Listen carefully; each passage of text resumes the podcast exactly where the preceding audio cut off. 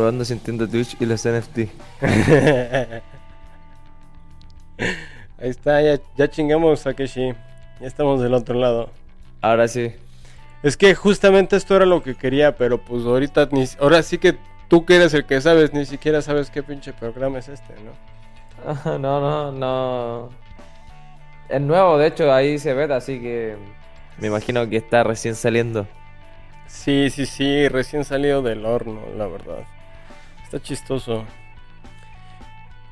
Pero Tiene bueno. Una interfaz como bien interactiva. Eh, sí se metió alguien o... o soy yo ahí el que está dentro. Los dos. Quién sabe, si hay alguien ahí va a ser un suertudo, ¿no? O sea, porque apenas esto se supone que, que no. Pero... Ah, pues ahí te va, ¿no? Déjame, te, lo, te lo voy a ir como platicando, así se lo, lo voy a ir soltando al mundo aquí en una manera muy, pero muy discreta. Porque todavía no está listo, ¿no? Y obviamente lo que quería practicar contigo era saber que yo podía hacer el stream ah, sin ti, realmente, ¿no? Porque también dije, ah, no mames, no quiero así como en una de esas que, que Takeshi no, no esté y diga, ah, Takeshi, ¿cómo ¿Qué hago ahora? Takeshi, ¿cómo le pico? Es, es mi luna de miel, no estoy chingando, ¿no? Entonces sí dije, no, no, no, necesito como aprenderle esta chingadera, no, no me quiero ver tan boomer. Y... Y la otra es eso, ¿no? O sea, también necesito... Ya estoy a punto de, de soltar los, los- O sea, te acabo de mandar la, la- la versión beta, ¿no? Pero Claro. ya estoy a punto de sol- hacer los primeros deploys de los primeros contratos. Eh, el problema de cripto, y como lo entiendes tú, es que una vez que ya está um, puesto la, la foundation, o sea, una vez que ya fue deployed el contra, pues ya no hay como echarte para atrás, ¿no? O sea, una vez que ya hiciste la transferencia de fondos, una vez que ya hiciste el, el contrato, no hay manera de, de echarte para atrás. Claro. Entonces, este, ando revisando todavía este, que, que estén bien los pinches contratos y toda la onda, porque también voy a subir un market en la página. Entonces, el punto es, ahí te va, y va desde el inicio, pero ya más o menos tú medio le, le vas a entender. Voy a soltar 240 tokens de NFTs. Estos 240 tokens de NFTs van a ser boletos de upgrade. Todos. Todos lo van a hacer. Eh, estos boletos de upgrade vienen para cualquier festival que voy a ir soltando la lista año con año. Eh, van a ser la lista de los festivales a los cuales voy a atender yo o eh, mis amigos van a atender, ¿no? Entonces va a va a existir la posibilidad de que los portadores de cualquiera de estos NFTs tengan un upgrade al al maldita sea si se metió gente pero bueno ya, ya, ya, les va a tocar Eh, es un upgrade no al, al, al, al festival no una cosa es ir al Great American Beer Festival como mortal y otra cosa es este ir, ir de invitado, ¿no? O sea, VIP casi casi. Y ah, por decir, no, ahorita acaba de ser eh, eh, CBC, Craft Brewers Conference, ¿no? El boleto nada más de puro Craft Brewers Conference creo que salió en sale como en 1200 dólares más o menos si no eres socio o creo que como en 700 dólares si eres socio una cosa así. Eh, que ya es un varo no para empezar. Y ese nada más es el pase de mortal. Ese es de bienvenido al, al- reino no Eh, aquí es donde entra el, NFT y además debe venir a CBC a, a Denver, tienes conmigo el, el, upgrade, ¿no? Entonces nos vamos a ir tú y yo a echar desmadre a Bierstadt, ¿no? Y entonces el echar desmadre conmigo, con Bierstadt, viene siendo el viene el no sé CEO de Schilling viene el CEO de y cervecero y head brewer de Black Project viene no sé Peter Burkhardt podemos ir a, visitarlo eh, gente de ese calibre no entonces te vienes conmigo y con la banda realmente ese es cualquier portador de NFT, ¿no? Va a tener ese upgrade para los festivales a los que voy a estar, ¿no? Entonces, técnicamente estoy armando una comunidad que va a ser capaz de tener como acceso a lo que nadie más va a poder tener acceso. Ahí sigue está Kashi. Sí, estoy acá, sigo acá. Ah, va, va. Nada más probando. Ese es el, de todos, ¿no? Los 240 tokens tienen acceso a eso. 250 tokens tienen acceso a eso. 240 eh, tokens van a ser de acceso y 10 tokens van a ser, todavía no he decidido exactamente cómo los voy a soltar, pero eso lo vamos a platicar después. Esos 10 tokens van a ser de mentorship y eso ahorita vamos a platicar un poquito más. Pero vamos a dejarlos por un lado. Esos 240 tokens, un número limitado de tokens van a ser colaboraciones. Literalmente va a ser una colaboración entre yo y el dueño de ese token. Una vez al año para darle la oportunidad, ¿no? De una, conocerme, dos, aprender, tres, recibir todo ese conocimiento realmente que no vas, no viene de los libros, ¿no? O sea, la experiencia.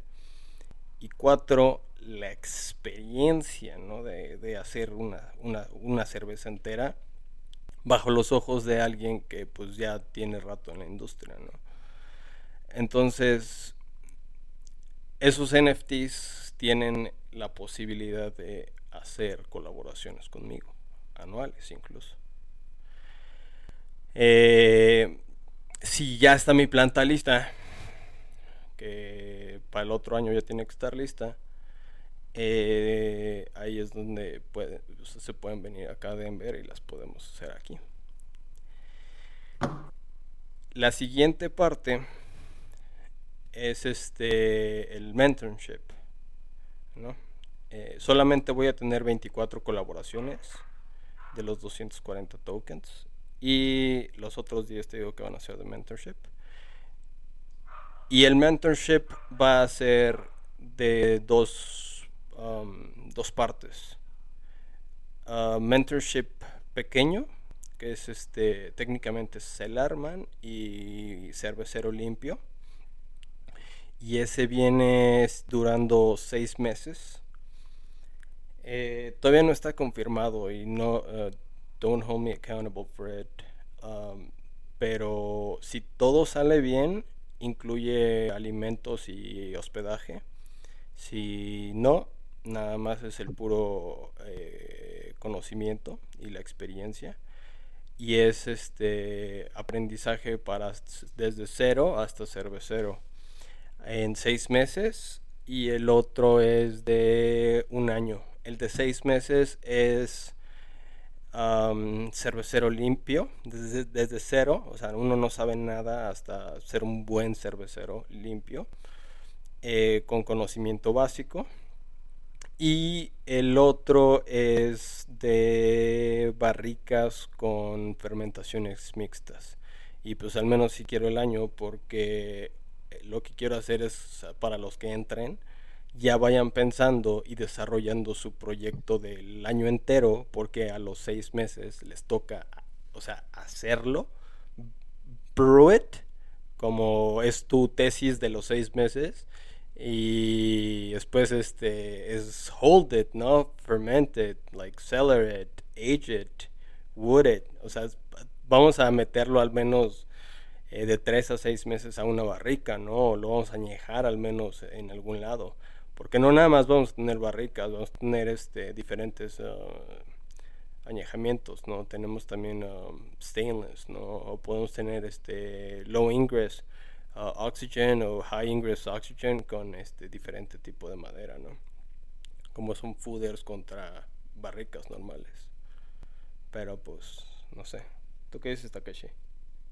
Claro, o sea, entra todo lo que el conocimiento, la experiencia, la expertise eh, la sabiduría que se va ganando en la medida mm, que fueron pasando los años y tú estuviste dentro de la industria, eso es lo que buscas traspasar a través de estos NFT por lo que voy entendiendo, ¿no? Exactamente, ¿no? O sea, desde el inicio de Entre Cervezas y no nada más, o sea, Entre Cervezas, ¿no? O sea, Pablo y yo también hemos pasado por eso. Fue como una una es una manera, ¿no? de extenderles la mano y darles acceso a esta a esta información, ¿no? a, esto, a estas experiencias, a este, este mundo tan maravilloso, ¿no? Porque no es un acceso fácil, ¿no? O sea, todo, créeme, cuando les digo a todo el mundo así de que eh, que soy cervecero, pues todo el mundo es así de que, ah, sí, no, o sea, la típica de, de si algún día necesitas a, alguien en, en, calidad, avísame, ¿no?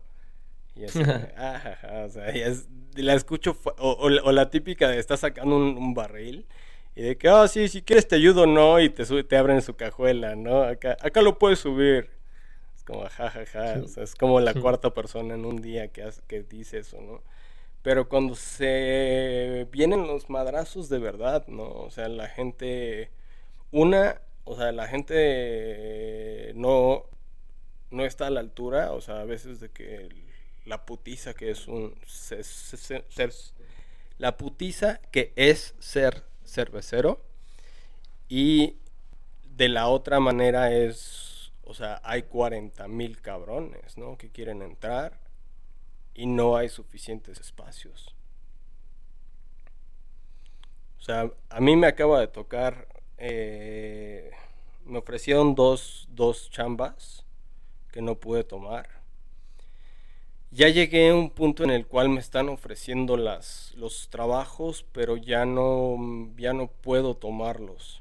O sea, ya es de que deja todo e empieza otra vez. Y es de que, o sea, tú ya lo hice 20 veces. O sea, ¿qué me vas a enseñar? O sea, yo te voy a ir a enseñar casi, casi. Eh, ya no, ya la gente necesita cerveceros y me, viene a recurrir a mí y pues no tengo, o sea, como la experiencia o la o la cercanía con alguien para así decirle sea, no es como que voy a postear en el, en el podcast, ¿no? Así de, de se busca cervecero, ¿no? pues voy a recibir 400 mil pinches, este, bueno, no 400 mil, pero voy a recibir unas, que 50 aplicaciones de todo mundo que todo mundo quiere entrar, ¿no? Pero pues, o sea, es mi reputación y mi nombre, ¿no? Y si elijo a Perenganito o a Chuchito, que no sé cómo trabaja, pues al día de mañana me termino quemando yo, ¿no? Entonces es un problema para mí. Que por más que yo, yo se los quería, se los quisiera dar a, todo el mundo, pues no puedo atravesarle mi nombre acá a todo el mundo, ¿no? Entonces, eh, me hablaron unos de, dos de Europa, de hecho, este, no sé si has oído de, de Tool. Creo, creo que sí. Bueno, es una cervecería, eh, allá chingona. Y tengo otra que es este allá en se llama Frontal y es de Breda, allá en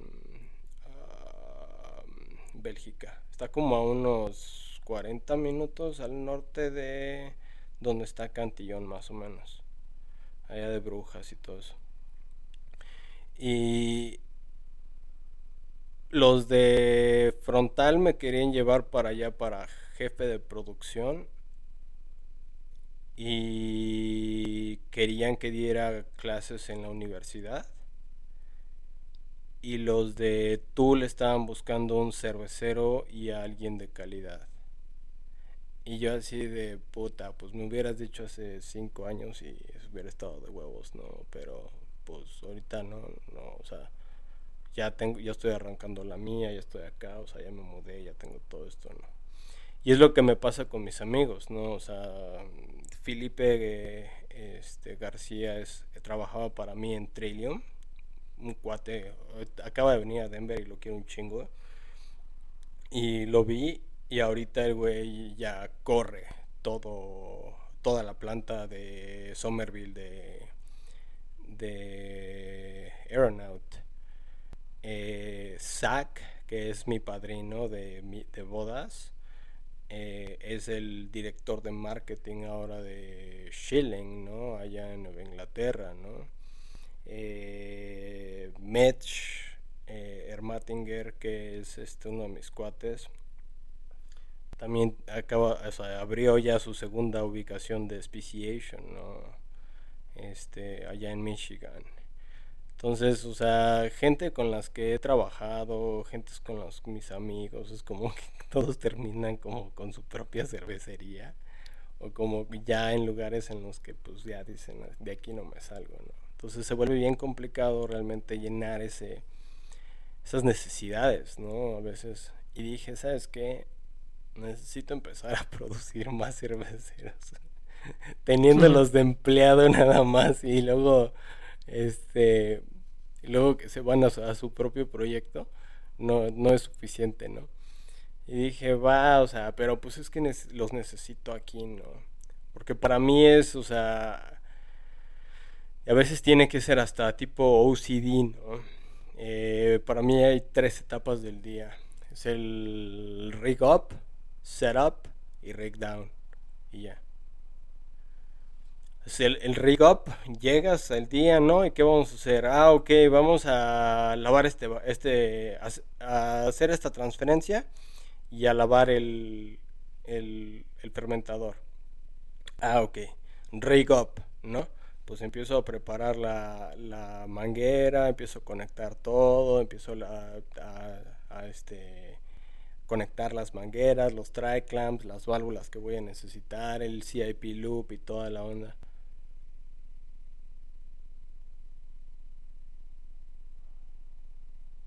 Órale, sale, salió este un texto. sí, eso estaba viendo. Hola, hola Memo Mesa.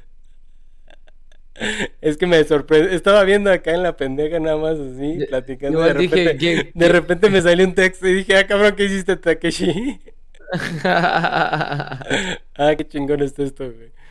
Eh, no se vuelve complicado precisamente por falta de programas de educación. Digo, sabemos que hay mucha demanda de empleo en empleos técnicos, con todo respeto, hacen falta ingenieros, no tantos contadores.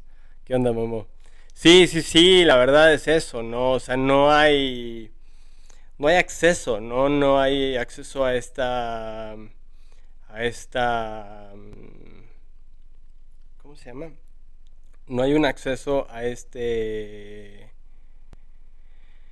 ni a la cultura ni al conocimiento, ¿no? O sea, realmente ustedes... Ah, por cierto, le, tengo, que mandar, tengo que mandar un video, pero me, regaló este... Tengo aquí el, el libro, el de... Ah, ¿Cómo se llama? El de, el lúpulo en español. Pero... ah, el... el... de Scott Janish. La nueva IPA. No, no, no. Ah, sí, sí, sí. La nueva IPA. La nueva IPA. Creí que ibas a decir la IPA no pasa de moda.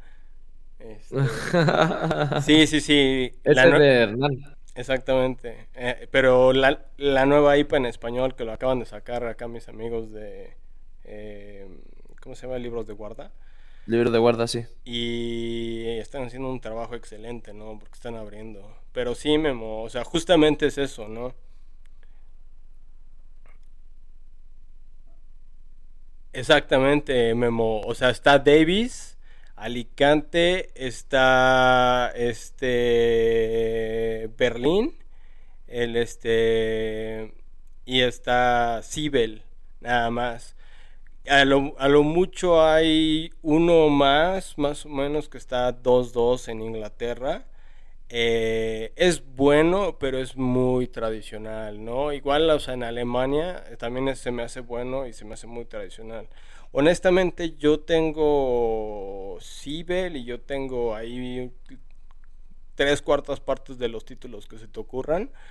Y lo que mejor me sirve a mí es realmente conocer la gente que tiene esos títulos preguntarles qué bibliografía, o sea, tiene de ahí. A veces te pasan cosas o a veces te dicen qué libros este, leyeron y así, y te los avientas. Y el día de mañana estás al tú por tú con cualquiera de esos. O sea,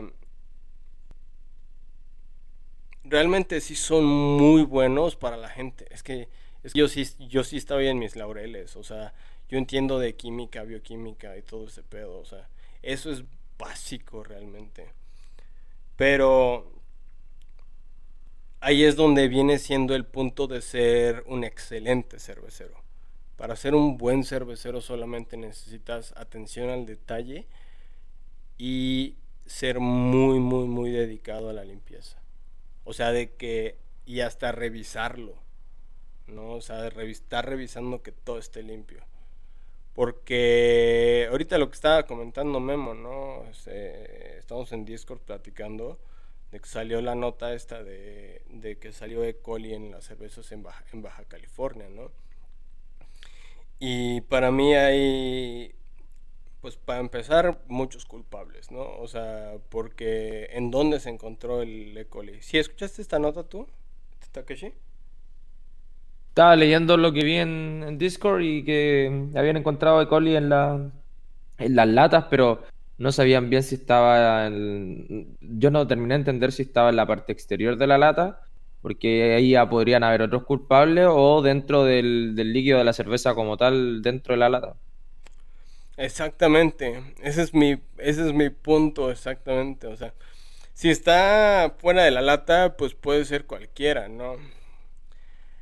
es este puede ser cualquiera de la cadena de distribución, ¿no? Incluso el mismo retail. Acabo de ver un mall en Las Vegas que tiene una, infestación de ratas, pero así de que súper, súper intensa, así con las popos de ratas por todos lados. Y a mí me ha tocado en plantas cerveceras, ¿no?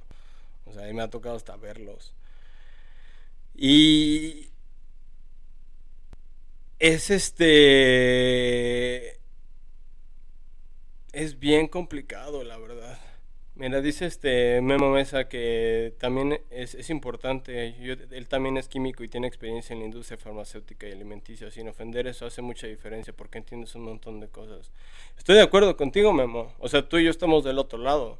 O sea, yo te diría, realmente no es tan importante el conocimiento, o sea, químico, como lo tenemos tú y yo pero sí te da una ventaja impresionante, ¿no? Porque eh, como, tú, como tú, ¿no? O sea, a mí me dicen, y como Takeshi, ¿no? También de repente te dicen, ah, hay E. coli en cerveza y es de, ah, una de dos, o sea, ¿cómo E. coli va a sobrevivir en la cerveza? O sea, el mismo proceso no te lo permite, ¿no? Ya estaría hecha a perder. O sea, eh, y además tan pronto tuvieras baja de pH y baja de, producción de alcohol, o sea, se deshace, ¿no? Realmente no, no hay gente tan pendeja ahorita como para estar intentando bajar el alcohol abajo de, de 4%, ¿no? Todo el mundo en América Latina sigue en la, en la competencia de a ver quién tiene más alcohol, ¿no? Entonces... de hecho, eso fue precisamente lo que habíamos conversado el capítulo anterior, al inicio, antes que llegara Pablo, de, del tema de la E. coli. Entonces, igual ese, esa noticia como da harto para pensar en términos de hoy está afuera, está adentro, si está adentro, cómo realmente va a estar, si está con un líquido que va a ser un ambiente no propicio para ese tipo de bacterias. Eh, ahí salen varias preguntas. Exactamente.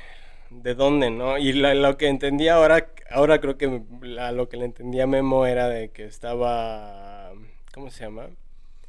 Ah, adentro de la lata, o sea, antes de que lo enlataran.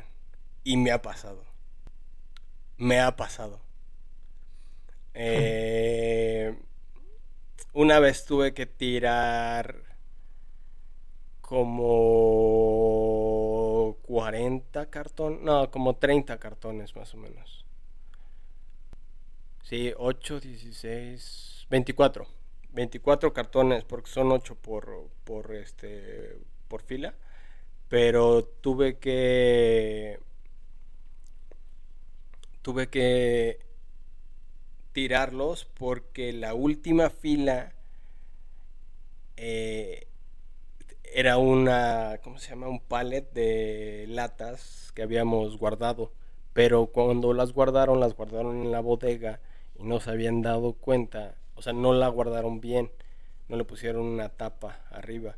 Entonces, eh, teníamos, en aquel entonces, teníamos pinche infestación de pájaros en el techo.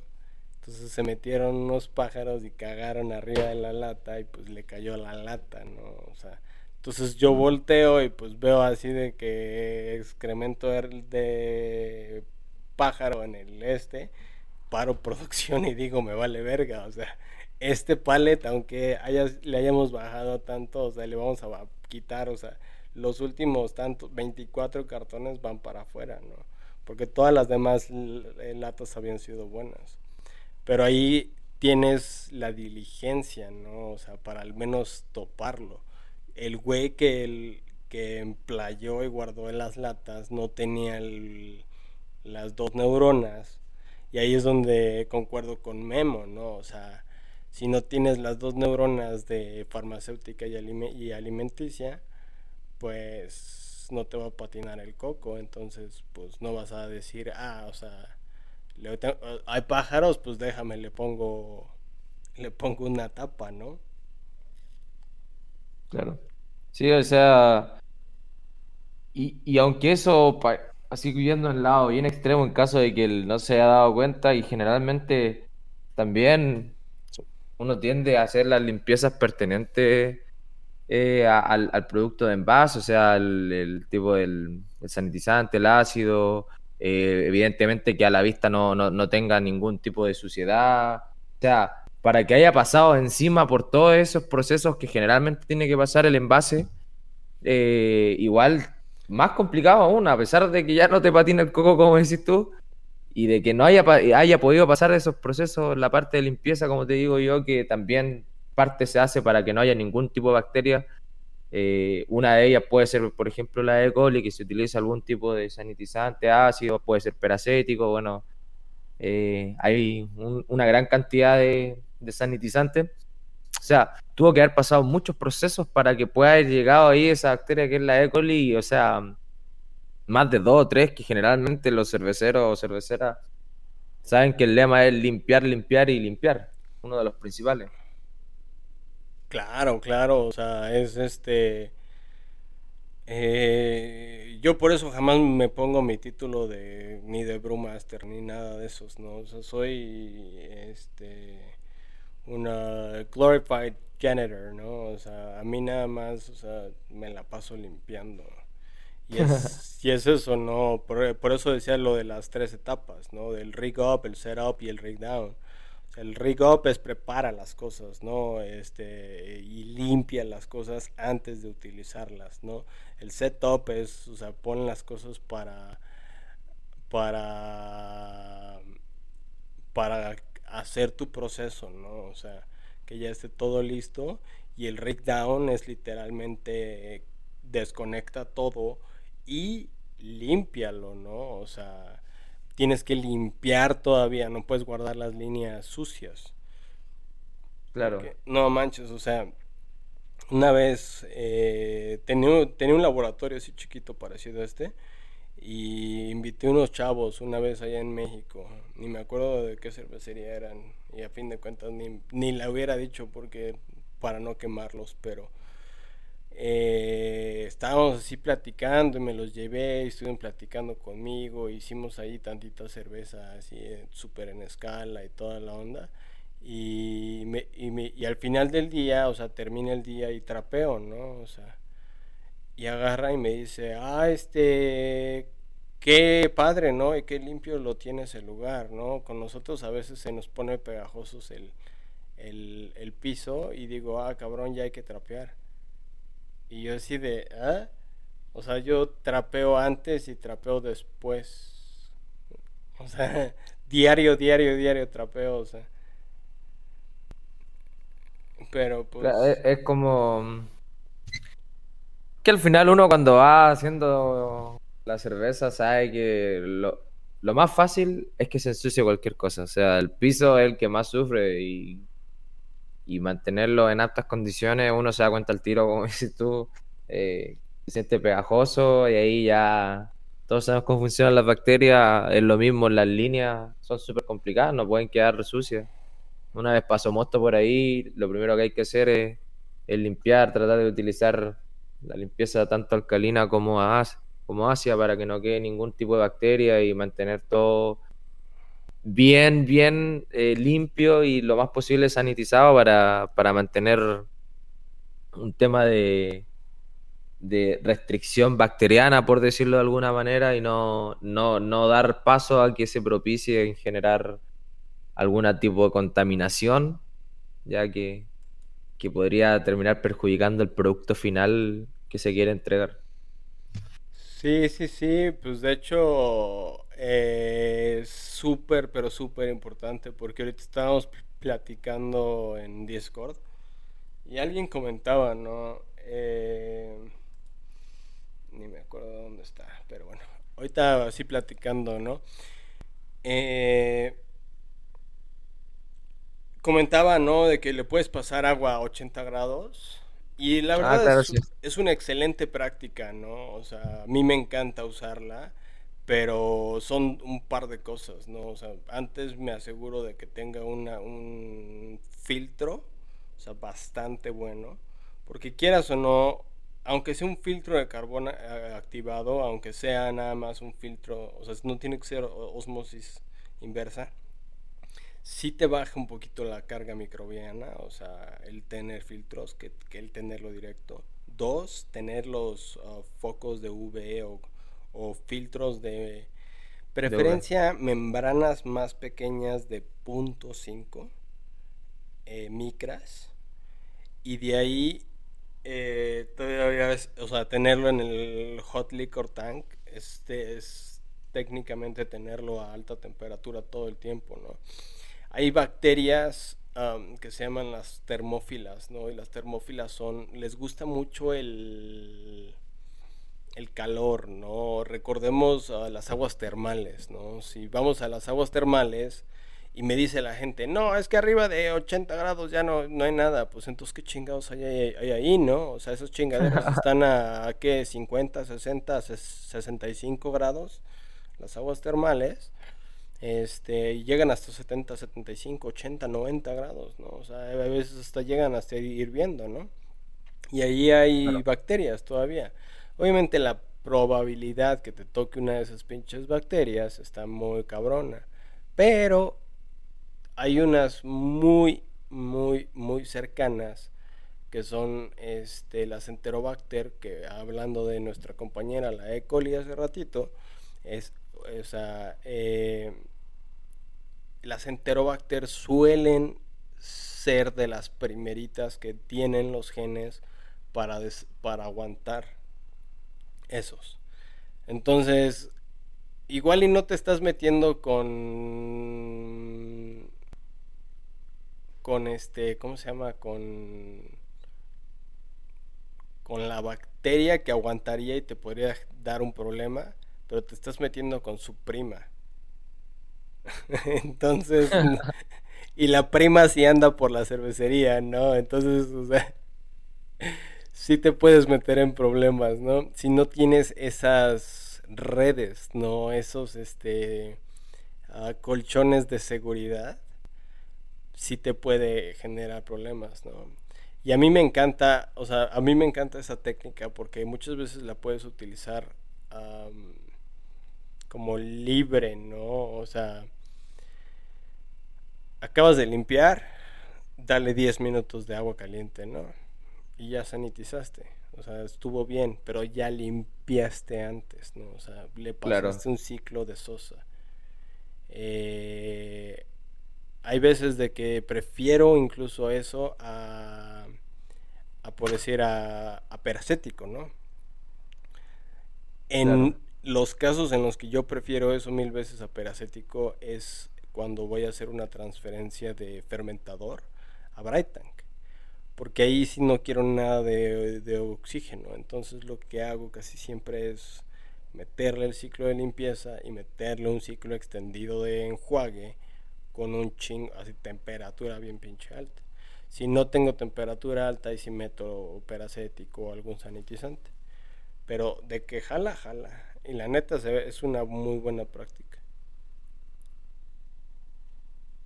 Claro, o sea, al final hay varias maneras de, sanitizar.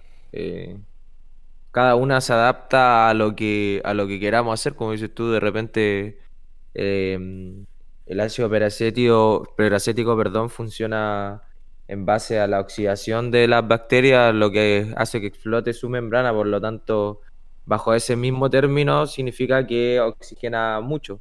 Entonces, de repente utilizar vapor de, de agua, que también puede servir para sanitizar, puede disminuir un impacto en términos de oxigenación en una cerveza eh, que nosotros vayamos a traspasar. Entonces, dependiendo siempre del, de, lo que se quiera buscar, de, lo que se quiera hacer, se puede usar distintos tipos de agentes eh, y maneras para poder sanitizar algo. Entonces, uno al final lo que tiene que hacer es tratar de buscar siempre la, la carga bacteriana para que las levaduras ahí estén en un hotel felices produciendo todo eso ésteres, alcoholes que no, nosotros queremos que, sean el complemento final de la cerveza.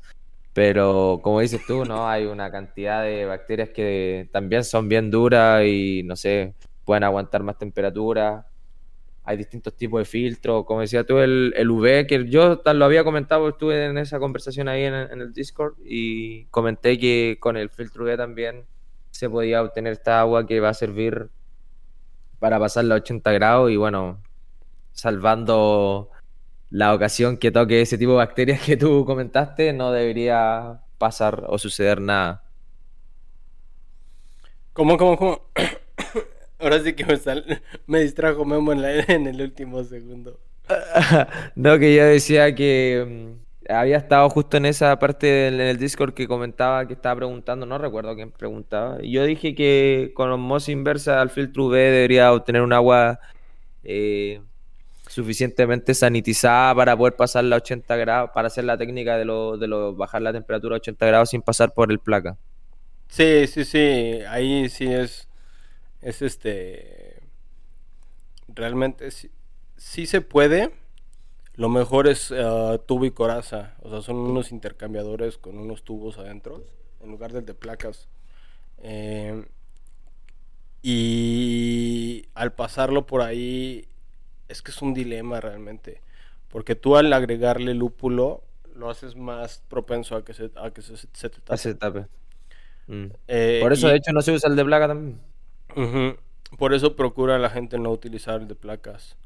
Y la otra es, eh, lo mejor es recircularlo adentro mismo, pero es un dilema, ¿no? Porque tienes, vamos a decir que tienes, no sé, mil litros.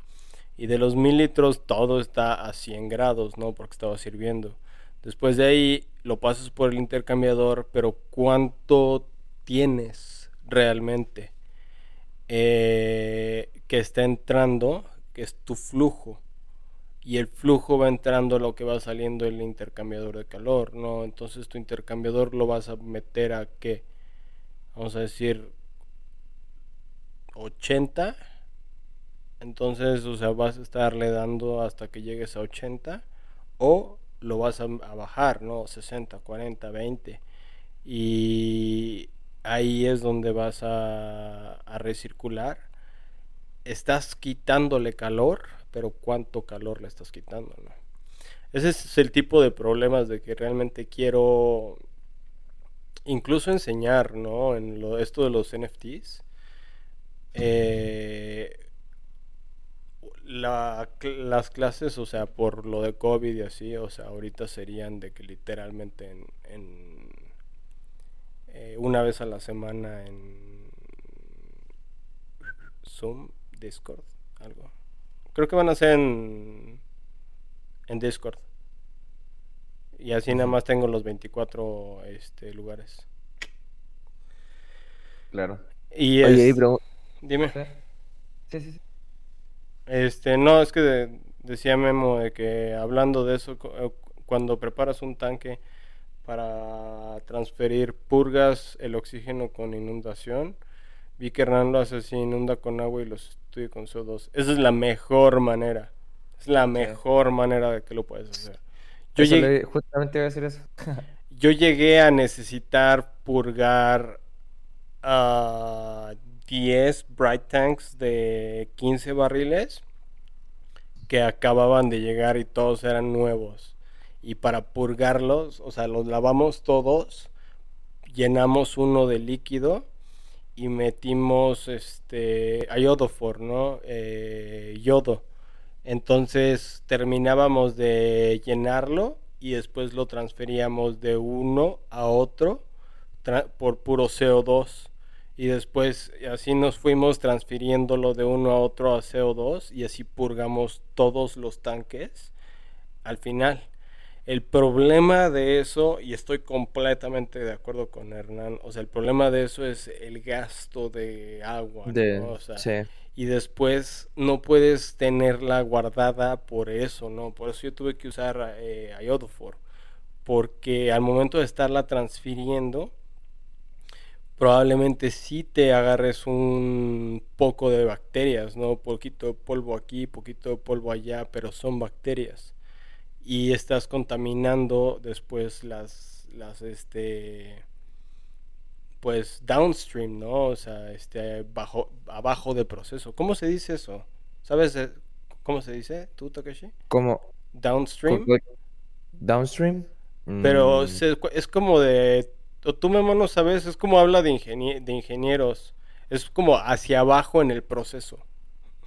Es como la versión cortita que puedo decir. Downstream.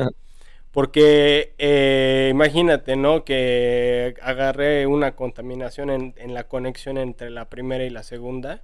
Entonces, y Claro. tenía, y tenía 15 de esos. ¿10 o 15? Nah, no me acuerdo.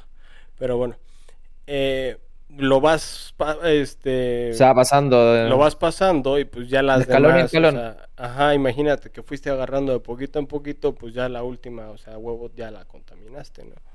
Y aunque, Claro. y aunque tengas agua pura y limpia, así como platicamos ahorita, ¿no? De que el- tienes el filtro de, U- de osmosis inversa con luz de UV y este no sé, o sea, rayos este gamma, ¿no? Para pinche matar las bacterias.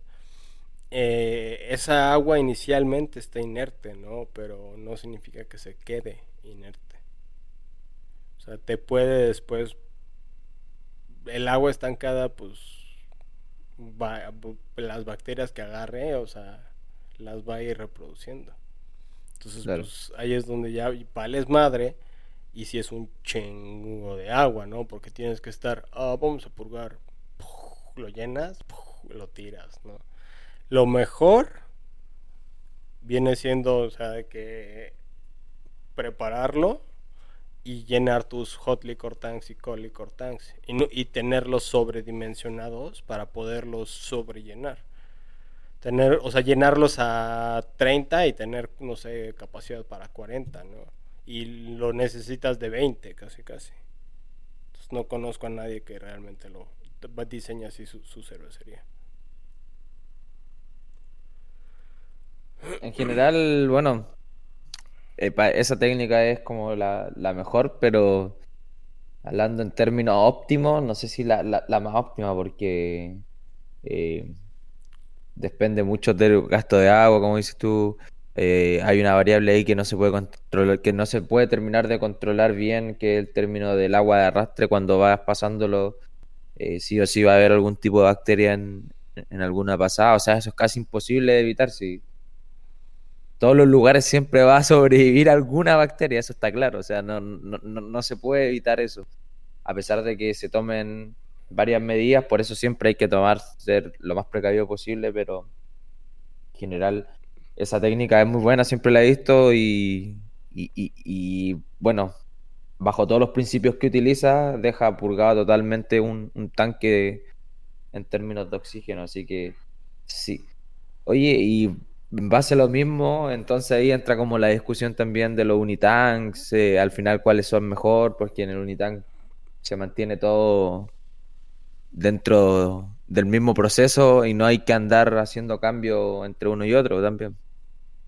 Sí, sí, sí, o sea, los unitanques, o sea, por eso son lo, mejor, ¿no? El estándar, del más, más alto estándar de calidad, ¿no? Porque la misma fermentación hace esa transferencia, ¿no? Hace esa transición de eh, respiración a fermentación, um, depleting, um, terminándose el oxígeno, ¿no? Claro. Eh, termina el oxígeno y ya entras en fermentación y ya no hay problema.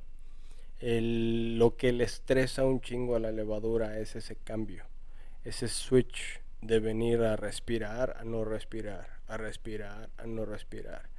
Imagínate, ¿alguna vez has visto las películas estas donde les hacen como los, los tehuacanazos, pero con toallas? Ya, sí.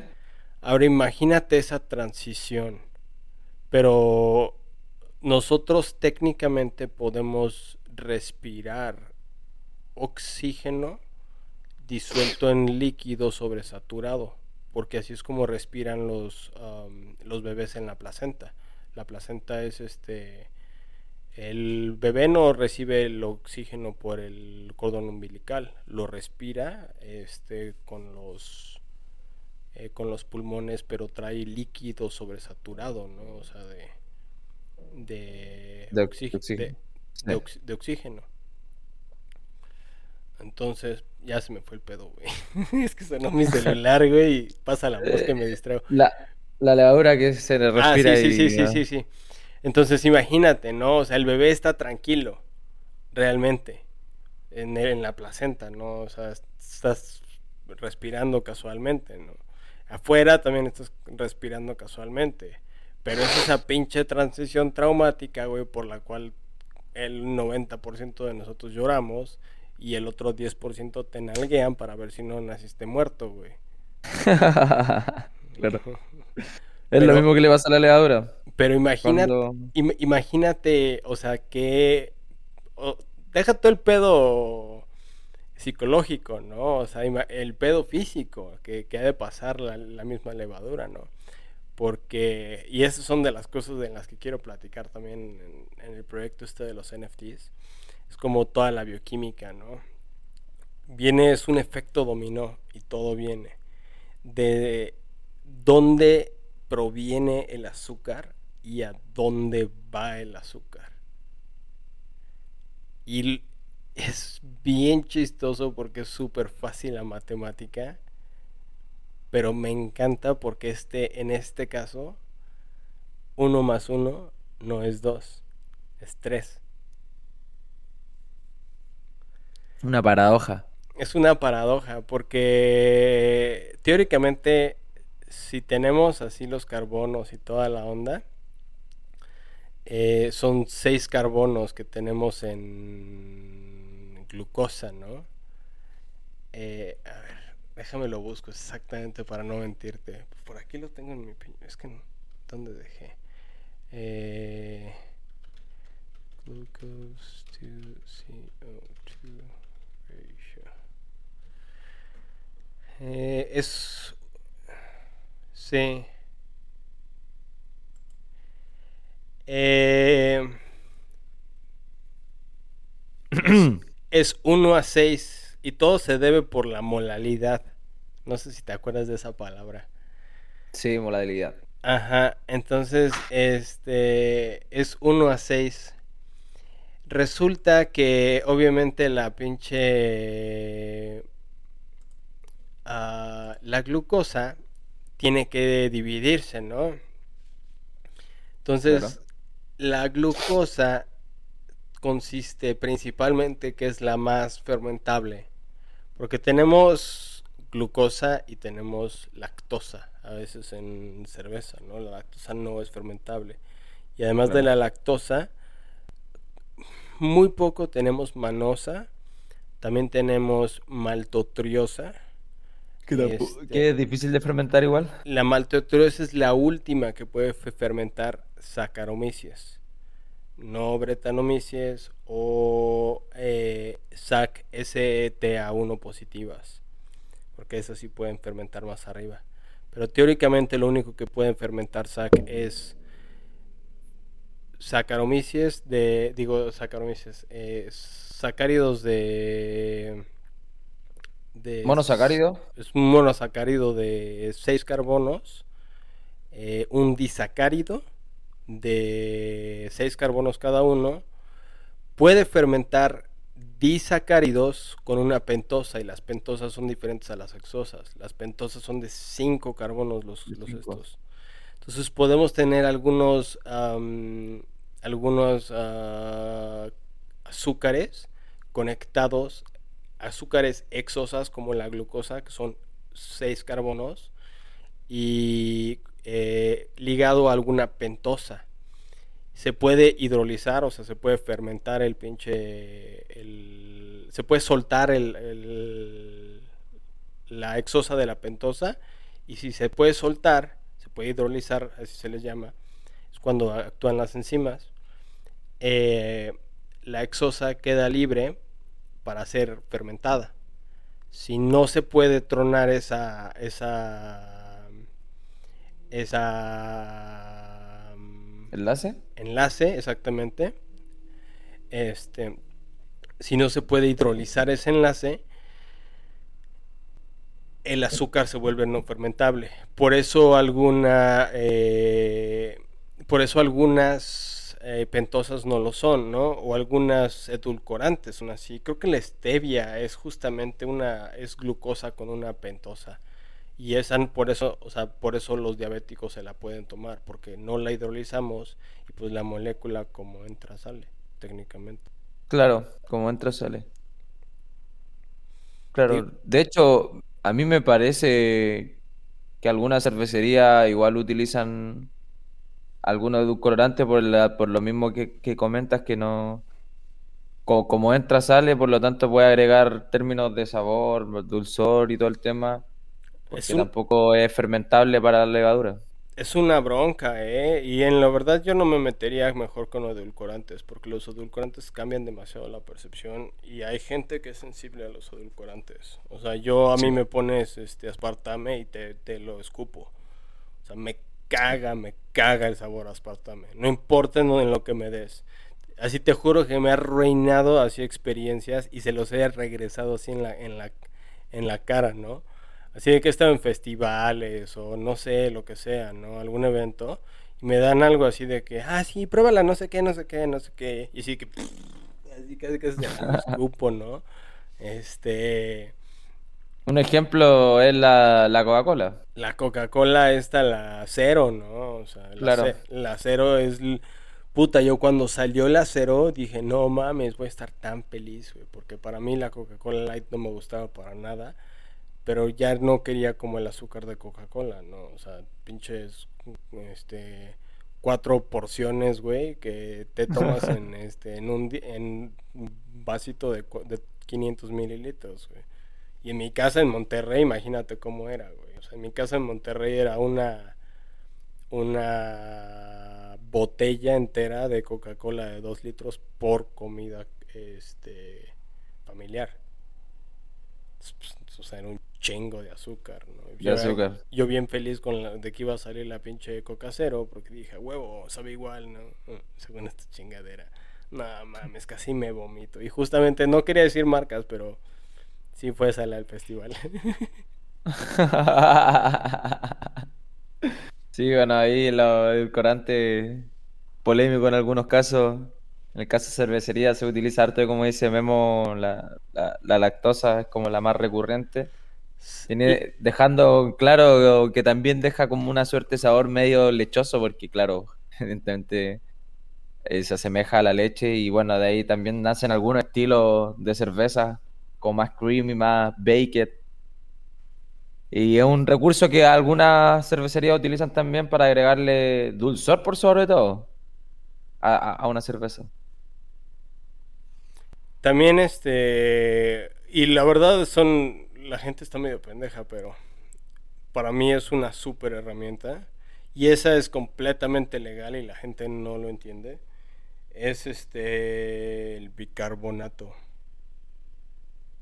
El bicarbonato de sodio es una herramienta impresionante, pero impresionante. Si no me crees, o si no me creen, bueno, nada más veo a Memo. Este es el único que está aquí. Por eso te quiero, Memo. Este. Dice Memo que no la usa porque la gente es intolerante. Ponle, ponle nada más de que tiene lactosa y anun- av- avísales a todo el mundo. Pero sí, nada más no te excedas, no te recomiendo. Yo diría un 7%. 5 se me hace estándar, a lo mucho. 7 tal vez a lo mucho. 10 ya le estás pushing y arriba le vas a dar diarrea explosiva a todos. O sea, ya no van a ser latas explosivas, ahora a ser... Incluye diarrea explosiva. lactante. O sea, eh, laxante. Laxante, no Así va a ser, ¿no? Incluye di- diarrea lactante.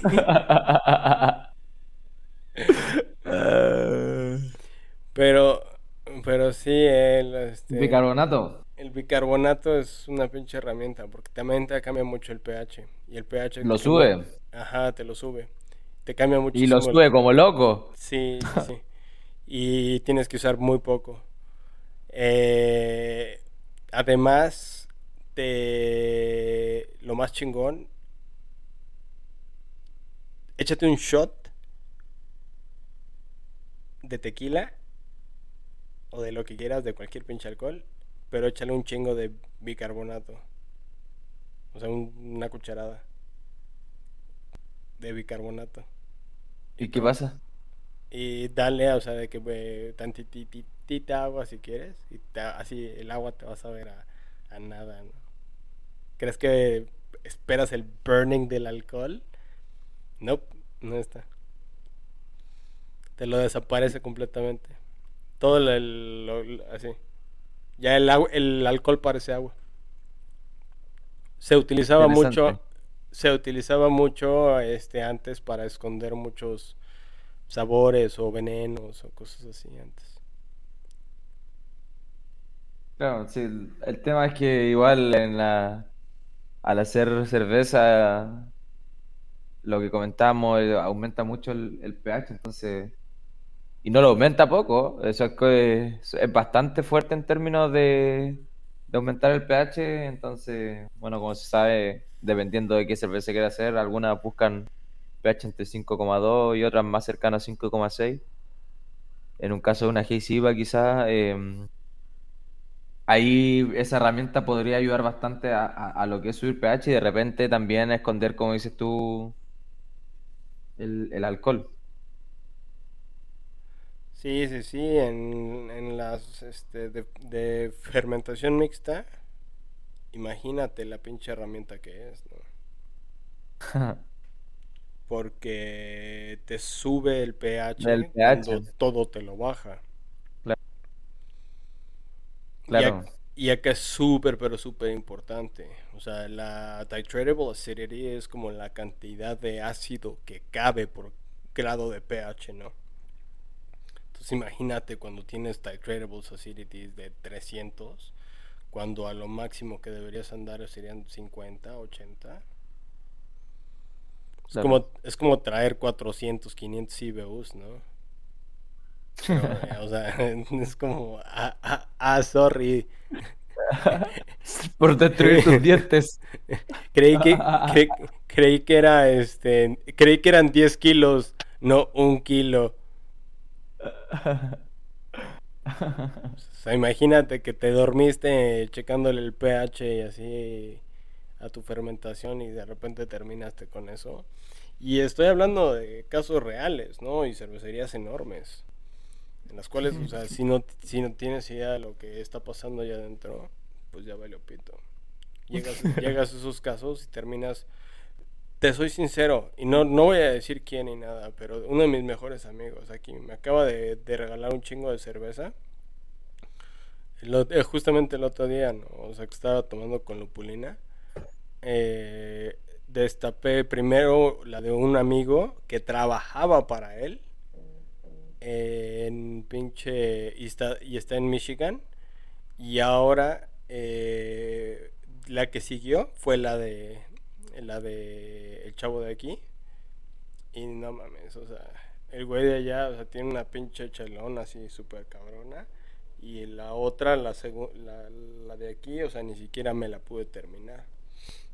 Traía tanta acidez que hasta me dio así como reflujo, ¿no? Y dije, no, ya no tengo edad para estos así jugos tan, tan ácidos. Y, o sea, no está mal, don't get me wrong, o sea, pero Ah, sí, dice Memo, que mi karma es el lag. Sí, Memo, ya por eso, de hecho también, fíjate, ni quise avisar ni nada, la verdad. Sea, era lo que le estaba comentando a Takeshi ahorita fuera de, en vivo, ¿no? Porque ya desde aquí yo creo que ya lo voy a editar, ya lo, ya lo voy a cortar. Ya nada más me quedo platicando tantitito con ustedes y ahorita, eh, si quieres, este, si quieres, ahorita platicamos también en el Discord con Takeshi. Pero. Sí, no mames, me tocó pinche mala suerte, güey. ¿Esa sí la viste o no, Takeshi? Yo sí. Con el lag. Eh, de hecho, te pregunté ¿qué, qué pasa y como que después cuando se cambiaron al de entre cerveza y se arregló todo. Sí, sí, eh, o sea, y buenas que se me ocurrió porque ya llevábamos como cuatro o cinco intentos en el de lupulina y no podíamos, y no podíamos, y no podíamos. Y dije, ah, ya la verga. Pero. Oye, ¿y el, el, libro de la nueva IPA lo, lo conseguiste hace poco? ¿Lo, ¿Lo, has leído ya o todavía no? No, todavía no, la verdad. Ando terminando ahorita. Es que estoy aprendiendo a, o sea, yo estoy escribiendo los contratos y haciendo los deploys. Ah, ya. De los NFTs. Así. Toda la cadena. Literal, literalmente, o sea, soy yo todos los proyectos que escuches de mí, soy yo. Nada más. No hay nadie más. por, eso, por eso cuando me dijiste tú así de Takeshi de, de yo te ayudo con esto, dije, sí, sí, por favor, sí. Porque ahorita estoy este aprendiendo a hacer los, los deploys, ¿no? O sea, yo ya estoy corriendo los contratos, escribiendo el código, todo. Todo, todo, todo. Bueno, eso ya está, está pronto ya por lo que comentaste igual, pues. Este año al otro. Que tampoco queda mucho para que se acabe este año también. Quedan dos meses nomás. Hoy no queda nada. Sí, pero yo creo que eh, termino el roadmap primero. O sea, lo que voy a abrir. Es más, nada más, nada más para agradecerte porque porque te quedaste aquí todo el, en el live secreto. Eh, el roadmap completo es primero se mintean estos 250 tokens, ¿no? Después se van a mintear más, se van a mintear este 24 mil tokens eh, después. Pero eh, ya van a tener los otros tokens van a ser como el, ah, la segunda parte, ¿no? Del... Dice Memo Mesa que le avisó el Discord. Sí, de hecho también voy a tener un, un, rediseño del Discord. La verdad necesito gente que me ayude también con el... a moderarlo y toda la onda. O sea, sí, ya voy a poner como eh, canales más directos en los que todos, todos podamos platicar pero voy a hacer un rediseño del Discord. Eh, para ya poder empezar a subir todo el contenido. Y... ah, se me fue el pedo ya otra vez. Lo de los NFT. Ah, sí, sí, sí, buen punto.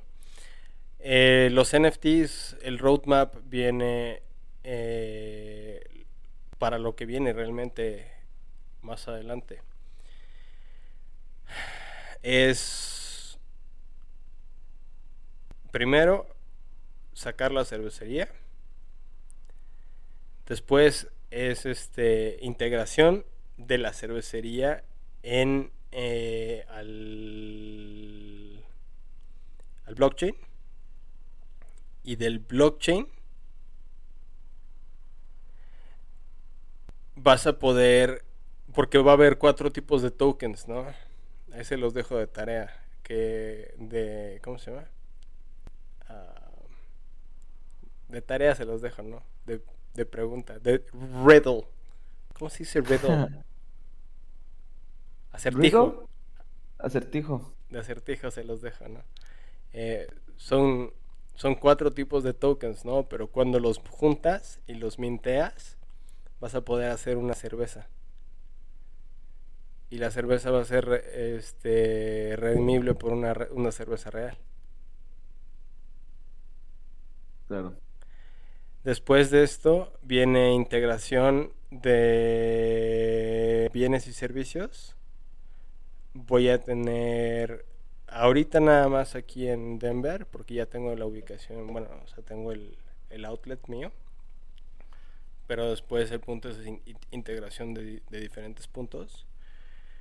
eh, de, para poder utilizar la cripto consumiendo uh, bienes y servicios. O sea, literalmente podrías comprar cualquier cosa del supermercado. En, ahorita tengo como ve- veintitantos, treinta y tantos lugares aquí en Denver que voy a abrir. Interesante, interesante.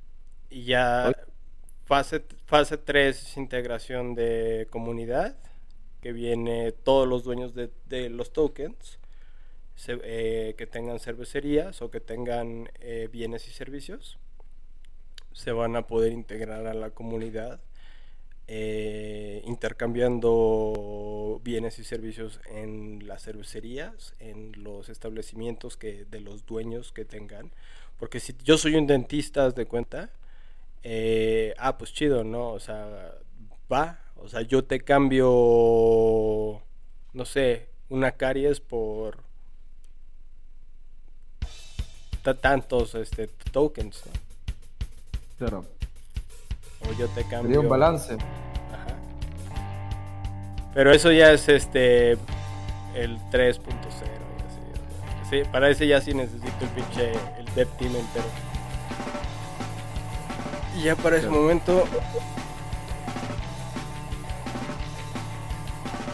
ya es pinche 20 30. Pero sí, sí, sí.